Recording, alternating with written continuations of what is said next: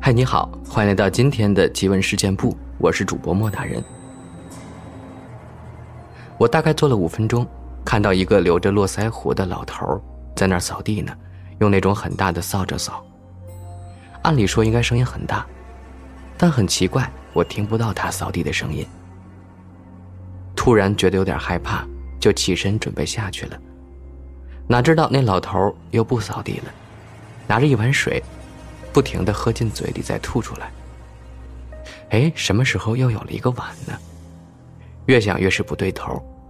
那老头呢，一直就像没看到我一样。就在这时，突然走过来对我喷水，喷了我一膀子。我真的吓得不行了，一路狂跑，原路返回。回到家，嘿，你看怎么着？表哥正屋里看动画片呢。我气得很，你怎么一个人回来了，也不跟我说一声？表哥一脸茫然。我喊了你那么多声，你都不理我，一个人跑到赵王山。我说我不去，你还不理我，就一个人可劲往那边跑，我只好回来了。那天晚上，我的膀子被表哥用衣架打紫了一块。也正好是那老头喷水的地方。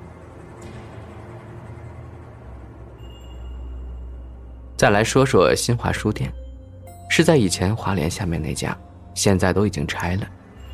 一楼是书店，没啥问题，而我要说的是二楼。要到二楼，得从洗照片那边的小巷中穿进去，里面有个挖鸡眼的，走进去有个平台。可以进二楼，也可以一直爬上去。顶楼是个小阁楼。我去的那会儿，那楼已经不住人了。进新华书店二楼有两个门，一个大铁门，一个小木门。大铁门已经封死了。其实那会儿也没想过去里面看看，但那天听老爸说了件事后，就一心着想去一探究竟。我爸一个朋友在那家书店工作，他告诉我爸，那二楼一直是下面书店的仓库，放了好多书。有一次书店盘货，发现少了三百多块钱的书，就责问一个店长，最后可能用的方式过激了，那女店长晚上在二楼上吊了，吊在电风扇上。这电风扇质量还真好。后来事情查清楚了。这女店长是冤死的。后来他们说晚上理货灯经常会灭掉，电扇还会掉下来，他们很害怕，后来就把一楼捋出一间房间做仓库，二楼就再没人去了，只是堆一些不太常用的货。我透过窗户，看到里面很脏，全都是灰。看了看也不大，心想就不进去了吧，万一被抓到。说我是小偷，可就说不清楚了。过了几天，我和一个同学来到那儿，本来是想去阁楼玩的，哪知道那同学说里面一个女的光着身子。我激动的要死，隔着窗户一看，没人呀！你小子耍我！可他却一本正经的指着里面，快看呀，快看！我后来想，他一定是看到不干净的东西了，就赶快跑下楼去。那小子没跟过来，我只能返回去找他。又没人了。突然眼睛的余光看到他在二楼里面。我纳闷他怎么进去的。就在这时，一个男人跑了过来，看了看里面，立马抓住我。什么情况？你小子让我被人误会成小偷了。那男的把我同学拖出来，要找我们家长。好在我妈店就在隔壁。那男的和我妈说：“那地方别让我们去，态度还蛮好的。”我的同学说：“那个裸体女人开了门，让他进去的。”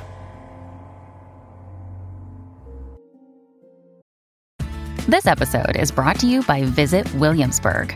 In Williamsburg, Virginia, there's never too much of a good thing. Whether you're a foodie, a golfer, a history buff, a shopaholic, an outdoor enthusiast, or a thrill seeker. You'll find what you came for here and more. So ask yourself, what is it you want? Discover Williamsburg and plan your trip at visitwilliamsburg.com. 再说一个恐怖的，忘了是哪一年，我记不得了。是我的太太去世，那时候的火葬场还是在南门下面。那时候觉得很热闹，到了火葬场，从这儿跑到那儿，也没人管我。我后来跑进一个房间，看到很多的大铁柜竖在那儿，还有抽屉，但比我们家用的大了好几倍。我那会儿叫一个好奇呀，这大铁柜是干啥用的呢？没多想，我就拉了开来。用现在的话说，就是手贱。里面躺着一个半个脑袋的人。我吓得赶快跑出去，不料拉得过猛，那个抽屉还掉到了地上，那半脑袋的人也掉了出来。我跑出去把这事告诉我爸，老爸很淡定地抱起半脑人放进抽屉，拍了拍袖子，没骂我。别这么皮，就这一句话。当时我不敢瞎跑了，老老实实的跟在大人后面。后来呢，回到家知道。老爸当时也石化了，吓得不行，但还是淡定的抱起了那个死人。还有件事外婆经常说给我听。老实说，一开始我对外婆的迷信觉得很搞笑，都啥年代了，还整天鬼鬼神神的。大概是八十年代吧，那时候外婆住在茅山村，有一天中午，隔壁邻居王奶奶去世了。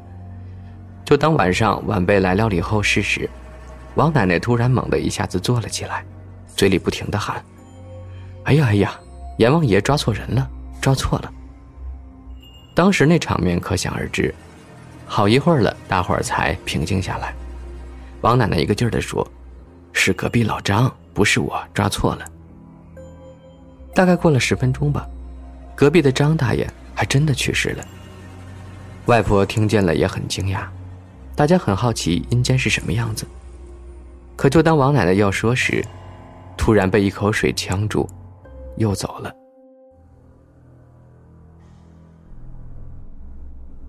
接下来这个故事呢，其实很伤感。不管怎么说，母亲永远是最伟大的。一九九九年，我的叔叔一家搬到了以前建兴村后面新建的一栋套房里。当时的条件，那房子真的很好。叔叔家对门是一个单身母亲，带着一个三岁的小女孩，两家关系还不错。记得有一次去他家吃饭，还是和那母亲一起吃的。九九年暑假，叔叔出差去了内蒙，八月底回家时已经是凌晨了。正当要开门，对面的单身母亲开了门，很焦急地对叔叔说：“他女儿发烧的厉害，请他帮忙给送到医院去。”他在家准备下衣物，让叔叔先去。叔叔一看那小孩烧得厉害，立刻就抱起来送到了县医院。左等右等，这孩子的母亲就是没来。好在晚了，医院没人。叔叔关照了下医生，帮忙照看下孩子，就回去看看怎么回事儿。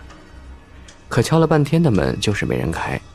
这时，叔叔的老婆被吵醒了，叔叔就把刚才的情况告诉他。他说：“已经好几天没看见他们母女俩出来。”就在这时，叔叔闻到了一股浓烈的腐臭味，是从那母亲的那家门传出来的。一开始还以为是煤气呢，可后来越想越不对劲儿，于是打了幺幺零。结果打开门之后，那个母亲躺在床上，已经高度腐烂了。叔叔当时吓得说不出话来。警察估计也死了有一个多礼拜了。可刚才发生的一切又是怎么回事呢？叔叔带了几个警察去医院找那个小女孩，可医生却说刚才他妈妈把她接走了，还填了租用盐水瓶的单子。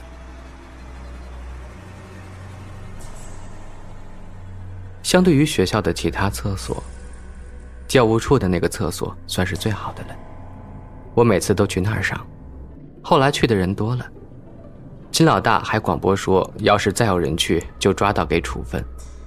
但是我每次还是去，见到老师还会打招呼。